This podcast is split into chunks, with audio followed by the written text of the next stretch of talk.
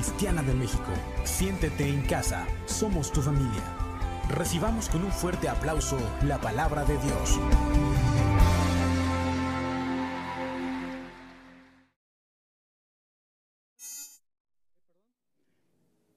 Buenas tardes, sean todos bienvenidos. ¿Qué les parece si, oramos, si oramos en este tiempo? El tiempo es aquí, va volando, así que hay que aprovechar cada minuto. Padre, te damos gracias por este tiempo, gracias por la vida de los que están en este lugar. No es casualidad que estén aquí, sabemos que tu voluntad es buena, agradable y perfecta y que tú los has traído a este lugar con bien, Señor. Padre, preparamos nuestro corazón para recibir esta palabra que tú has preparado para nosotros, Señor. Toma el control de toda situación en esta hora, Padre, y nos ponemos en tus manos. En el nombre de Jesús, amén.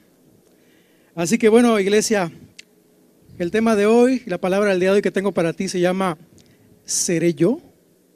Otra vez, ¿seré yo? Entonces, a veces creemos que todo el mundo tiene la culpa de lo que nos sucede en la vida. A veces pensamos que el vecino, nuestra esposa, nuestros hijos, todo lo que nos sucede, mi jefe en el trabajo, es la culpa de él. Entonces, y le, echamos buscar, le buscamos echarle la culpa a alguien más. Todos son culpables menos yo. Yo soy un santo. O a veces creemos que somos o estamos cumpliendo la voluntad de Dios. A veces pensamos que lo que estamos haciendo, nosotros estamos bien. Todo el mundo está equivocado. Yo tengo la razón. Y a veces pensamos que somos como Pablo, en este caso Saulo de Tarso, que él pensaba que hacía la voluntad de Dios, cuando en realidad no estaba haciendo la voluntad de Dios. Él pensaba, estoy haciendo, estoy siendo yo un instrumento usado por Dios. Pero cuando tú tienes encuentro con Jesús, camino a Damasco, ¿qué pasó con él? Ups. Ahí Jesús le dijo, no estás haciendo mi voluntad, mi voluntad es esta. Y a partir de ahí, ¿qué pasó con él? Su vida fue transformada. Entonces, mira, si, si, en mi negocio me está yendo mal, si en mi familia me está yendo mal, si con mis hijos estoy teniendo ya la mitad de canas en la cabeza, ¿qué está pasando? ¿Seré yo el problema? ¿Seré yo el culpable? ¿Será alguna situación, algo en mi vida que necesito cambiar yo? ¿Será que Dios me quiere entregar algo mejor? ¿Me quiere entregar más? Pero el que le está estorbando a Dios, ¿soy yo? ¿Seré yo? Entonces acompáñame a esta primera escritura que está en Primera de Pedro 2.5 que dice, otra vez, Primera de Pedro 2.5. Te lo voy a leer en la nueva traducción viviente. Y ustedes son las piedras vivas con las cuales Dios edifica su templo espiritual. Recordemos que Pedro recibe la palabra de Jesús y le dice, tú eres Petros, piedra pequeña, y sobre esta iglesia y sobre esta roca edificaré mi iglesia. Entonces imagino que Pedro cuando está escribiendo esta epístola, este, este libro, se acordó de esa palabra que recibió de Jesús y entendió que no solamente él era, era la piedra que edificaba la iglesia de Cristo, sino que todos nosotros, tú y yo, somos la iglesia de Dios. Bien lo decía el pastor Benny, tú y yo somos la iglesia, el cuerpo de Cristo, no lo que físicamente estamos viendo aquí alrededor. Tú y yo somos la iglesia de Dios. Amén. Entonces, aquí estamos llamados tú y yo. Aquí termina diciendo, edificar su templo espiritual. Ese es un llamado que tenemos tú y yo como hijos de Dios, edificar el templo espiritual, algo que no se puede tocar. Acompáñame a Salmos 133, 1. Salmos 133, 1. Dice, mirad cuán bueno, ya este versículo ya te lo sabes. Y dice, mirad cuán bueno y cuán delicioso es habitar los hermanos juntos en armonía. Y a veces qué difícil es estar en armonía los unos con los otros. Puedes estar con una persona, puedes vivir con esa persona, puedes dormir con esa persona y no estar en armonía. ¿Sí o no? Puedes estar viviendo con tu esposa y estar en pleito. Es más, hasta te cuesta trabajo ponerte de acuerdo qué película, bueno, ahorita no aplica mucho por la pandemia, ¿verdad? ¿Qué película quieres ir a ver al cine? Pero en su momento pasa que hasta no te puedes poner de acuerdo con tu esposo tu esposa para ver una película. Entonces aquí, aquí el, salmista está diciendo, qué hermoso, qué rico es cuando tú y yo estamos en un mismo sentir, estamos en armonía. Y luego sigue, sigue ahí diciendo en el verso 2 y 3, pues la armonía es tan preciosa como el aceite de la unción, que se derramó sobre la cabeza de Aarón, que corrió por su barba hasta llegar al borde de su túnica. Y luego el 3, la armonía es tan refrescante como el rocío del monte Hermón y cae sobre las montañas de Sión. Y allí el Señor ha pronunciado su bendición, incluso la vida eterna. Aquí el salmista está comparando que cuando tú y yo nos llevamos bien, cuando tú y yo estamos en un mismo sentir, cuando tú y tu familia, tú y tus hijos, tú y tu esposo están en un mismo sentir, hay armonía, huele rico. No sé si tienes un jardín en tu casa en las mañanas, cuando abres tu ventana, la puerta, y si tienes flores, huele delicioso. Dios, el salmista, está comparando el que tú y yo estemos unánimes como algo que huele rico. Y luego en el 3 dice, la armonía eh, es tan refrescante como el rocío del monte Hermón. Dice, allí el Señor ha, ha pronunciado su bendición, incluso su vida eterna. Cuando tú y yo estamos en un mismo sentir, cuando tú y tu familia estás, están en un mismo sentir, están puestos de acuerdo, dice que ahí Dios envía su bendición. Qué difícil de repente batallar con una persona con la que no te puedes poner de acuerdo. El domingo, el papá me quedo a ver fútbol. Que las vea bien, yo aquí me quedo. ¿Cómo te sientes tú como esposa cuando tu esposo te dice, yo no voy a la iglesia? Adiós. Me quedo a ver mi fútbol porque juega el América Chivas. Tú como esposa, ¿cómo te sientes? Dices, híjole, te vas triste a la iglesia. Eso, eso se refiere el Señor. Cuando hay unión, cuando hay acuerdo, hay bendición. Entonces, una familia que vive en unidad, dice, estará bajo la unción, porque de eso estamos hablando. Y entonces cuando hay armonía, hay bendición y vida eterna que Dios envía ahí a tu familia. Acompáñame, números 11, 17. Dice, y yo descenderé y hablaré allí contigo, le está diciendo Dios a Moisés, y tomaré del espíritu que está en ti y pondré en ellos. Habla de los 70 ancianos que Dios iba a poner su espíritu sobre estos 70 ancianos. Otra vez, números 11, 17. Dice, y llevarán contigo la carga del pueblo y no la llevarás tú solo. ¿Qué quiere decir, qué quiere decir esto? Que Dios, su espíritu, su poder, el espíritu que le había dado Moisés, ahora le iba a repartir no solamente sobre él, sino sobre más personas. Porque Dios está diciendo esta tarde, Dios no construye su iglesia sobre una persona. Dios construye su iglesia sobre una familia de la fe. Dios construye su iglesia contigo y conmigo. Como decía Pedro, tú y yo somos piedras vivas, no piedras muertas, piedras vivas que nos movemos. De eso habla. Y tú y yo, cuando nos ponemos, cuando nos disponemos a orar, ¿qué dicen? Donde, están reunidos dos o más, ¿qué pasa? ¿Qué decía Jesús? Donde dos o más estén reunidos, ahí estoy yo, decía Jesús. No decía donde tú estás solo, donde dos o más. Y entonces Josué 24, 15. Voy a leerte nada más la parte final de lo que dice Josué. Y dice, pero yo y mi casa serviremos al Señor. Pero yo y mi casa serviremos a Jehová. Tú quizás puedas pensar, ay, qué burro este Josué, no sabía hablar, el burro por delante. Pero no. Josué decía, yo voy a poner el ejemplo en mi familia de que juntos en un solo sentir, juntos en acuerdo, vamos a servir al Señor, juntos en acuerdo, vamos a obedecer a, obedecer a Dios. Amén, por ese amén. Es el peor enemigo de una persona es sentirse que no necesita de nadie. Nos necesitamos. Dios así nos diseñó. En el, libro de Génesis tú sabes lo que dijo Dios. No es bueno que el hombre ¿qué? esté solo. No es bueno que el hombre esté solo, nos necesitamos para ponernos de acuerdo. En Mateo 6, cuando Jesús le está enseñando a orar a sus discípulos, ¿cómo empieza el Padre nuestro? Padre nuestro. Jesús pudo haberles enseñado, Padre mío, mío, Padre mío.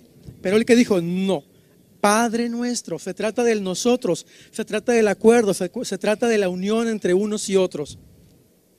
Incluso Jesús cuando predicaba, cuando enseñaba, cuando les mandaba hacer una diligencia a los discípulos, no los mandaba solos, siempre los mandaba por lo menos de dos. ¿Qué significa? Dos personas en acuerdo para realizar una, actividad. Y en una, en una ocasión estaba Pedro y Juan, estaban en la puerta de la hermosa y había un cojo de nacimiento, dice la palabra. Y entonces estaban Pedro y Juan frente a esta persona y esta persona lo que hacía en ese lugar es que le pedía limosna a las personas que iban entrando. Imagínate una persona coja sentada en el piso porque no se puede parar. Solamente yo creo que estiraba la mano y los volteaba a ver así de, pues ya sabes, dame algo, ¿no? Porque no puedo yo trabajar, valerme. Y entonces dice que Pedro le contesta a esta persona, no tengo oro, no tengo plata, pero lo que tengo te doy. En el nombre de Jesucristo de Nazaret, levántate. Y en ese momento lo tomó de la mano y este hombre se paró. Pero quiero decirte qué fue lo que más pasó aquí. Sabemos, sabemos que el nombre de Jesús tiene poder, ¿verdad? Porque dijo en el nombre de Jesús. Pero Pedro y Juan también estaban en un mismo sentir para pedir por la sanidad de este hombre. Yo creo que la Biblia no dice lo que dice Juan, pero te aseguro que Juan estaba también ahí orando junto con Pedro para que esa persona fuera sanada. Entonces vemos que las personas, los discípulos, se pusieron de acuerdo para que el milagro también ocurriera. La unción del Espíritu Santo actúa en unidad y el diablo lo que hace es que busca aislarte, busca alejarte, busca que tú, andes como el llanero solitario yo voy a orar solito, no necesito que nadie me ayude. No, no, no, me gusta a mí orar solito porque no me gusta que me interrumpan. El verdadero poder de Dios inicia cuando dos o más reunidos en su nombre. Dice su, dice su palabra que Él está ahí. Dos o más, dos, tres, cuatro, diez, veinte, cincuenta, cien. Y entre más, mejor. Amén. Entonces, en Hechos 5, déjame contarte una historia, una historia fuerte de dos personas que también se pusieron de acuerdo, pero ahora para hacer lo malo. Hechos 5, te lo dejo de tarea si no lo he leído, habla de Ananías y Zafira. Dos personas que en ese tiempo la estrategia de Dios era que todas las personas pues vendieran sus propiedades y las trajeran a los pies de los discípulos para que los discípulos las repartieran entre la iglesia conforme a la necesidad. Pero dice la palabra en Hechos que estas dos personas, este matrimonio, Ananías y Zafira dijeron, vamos a vender este terreno, pero solamente vamos a reportar cierta cantidad a los discípulos. Lo demás, o este cierto porcentaje, va a ser para nosotros. ¿Qué te parece? Va. Entonces tú, sigues leyendo más adelante y lo que pasa con Ananías es que él muere. Y después llega la esposa, después de que él se lo llevaron a enterrar, llega la esposa Zafira y también muere. Y algunos piensan que murieron porque fueron desobedientes, porque le mintieron al Espíritu Santo, así lo dice la palabra. Pero también déjame decirte que ahí ellos no se pusieron de acuerdo, Ananías y Zafira, con el mover que había en ese momento con los discípulos. Dice la palabra que en ese, en ese tiempo todas las personas, si tú lees un capítulo antes, Bernabé, otro hombre de fe, entregó lo que vendió, vendió lo que tenía y entregó la ganancia, entregó la venta a los discípulos, toda. Pero esas personas no entraron en ese mismo mover de dar. No se pusieron de acuerdo con los discípulos, no se pusieron de acuerdo con la iglesia. Y entonces, lamentablemente, fallecieron. Incluso déjame contarte esta última historia. Cuando Jesús estuvo con sus discípulos en una cena, les pregunta, uno, uno de ustedes me va a entregar. Y entonces dice la palabra que los unos a los otros se voltearon a ver y se preguntaron uno a otro, ¿seré yo? ¿Seré yo? Imagínate seguir a Jesús durante tres años y que Jesús haga esa pregunta, pues quizás incómoda a los discípulos y les dice, uno de ustedes me va a traicionar. Y entonces la pregunta fue tan, ¿cómo se puede decir? Impacta tanto el corazón o desnuda tanto el corazón de los discípulos que los hace dudar de su lealtad los hace dudar de lo que ellos creían. Sabemos que el único que lo traicionó fue Judas Iscariote. Pero lo interesante de esto es que los doce dudaron. ¿Seré yo? Quizás porque alguno de ellos o todos sabían que quizás le habían sido infiel al maestro de alguna manera. Pero no sé, la palabra no lo menciona, pero todos dudaron, ¿seré yo? Entonces, grupo de alabanza, si pueden pasar, por favor. La pregunta esta tarde sería para ti, para mí, ¿seré yo? ¿Seré yo el que tengo que cambiar? ¿Seré yo que mi amigo, mi esposa, mi esposo no es, no es el que está equivocado, sino el que está equivocado soy yo. ¿Será que soy yo el que tengo que empezar a amar más a mi esposa, a mi esposo? ¿Será que yo tengo que empezar a dejar ciertos hábitos que mi familia está viendo en mí y que yo no me doy cuenta? ¿Seré yo el que tengo que poner el ejemplo en mi casa? ¿Seré yo el que, seré yo, seré yo? Te dejo esta pregunta para que la hagas en tu corazón. Lo importante de esto es saber que debemos estar en un mismo sentir. Debemos estar en, en armonía primeramente en la casa. A veces cuesta trabajo ponernos de acuerdo en el mismo hogar, pero si estamos en un mismo sentir, si estamos juntos orando, va a ser mucho más fácil. Amén. Así que ponte de pie, iglesia, por favor. Ahí en tu corazón, decía, decía el rey David, examíname, oh Dios. Hay cosas que tú y yo no sabemos que estamos mal. Hay cosas que tú y yo sabemos que o que no sabemos que estamos errando, pero es momento de decirle, Dios mío, no sé si he estado mal en algo, si mi carácter, mi forma de ser, mi forma de hablar, de pensar, de dirigirme a mi familia, a mi esposa, a mis hijos, quizás no soy el ejemplo, no sé. Cierra tus ojos ahí, habla, habla con Dios mismo dile, Señor, examina mi corazón, examina mi mente, examina mis pensamientos. Y si hay algo que tú sabes que no te agrada, si hay algo que a ti no va en contra de tu voluntad, habla mi corazón, habla mi vida. Señor, yo te pido que me des de tu gracia. Dice, bástate de mi gracia porque mi poder se perfecciona en tu debilidad. Y cuando yo escuché este versículo me desarmó. Porque Dios te dice, no necesitas nada más más que mi gracia para vencer toda aquella área en tu vida que has batallado durante años. No sabes cuánto tiempo yo batallé con áreas de mi vida, pero cuando este versículo llegó a mi vida, me desarmó. No hay manera, no hay lugar a donde te hagas cuando lees este versículo. Bástate de mi gracia porque mi poder se perfecciona en tu debilidad. Cuando tú no puedes, cuando tus fuerzas humanas se acaban, dice la palabra que empiezan las de Dios. Cuando tú, cuando tú y yo nos rendimos ante Dios y le decimos, Dios mío, yo no puedo. Ya me cansé, Señor. Durante años he intentado dejar esto. Durante años, durante años estoy llorando. No puedo. Dice la palabra, pide de su gracia. Y el Señor te la va a dar para cualquier aquella área de tu vida y mi vida que no esté sujetada a Él. Padre, en el nombre de Jesús, Señor, te doy gracias por esta tarde, por la vida de los que estamos aquí, Señor. Padre, yo declaro que tu gracia está sobre nosotros, ayudándonos y fortaleciéndonos, Señor, en toda aquella situación que nos ha querido lastimar durante años. Toda situación que no se ha ido de nuestra vida. Todo hábito equivocado, Señor, que tú conoces que tenemos.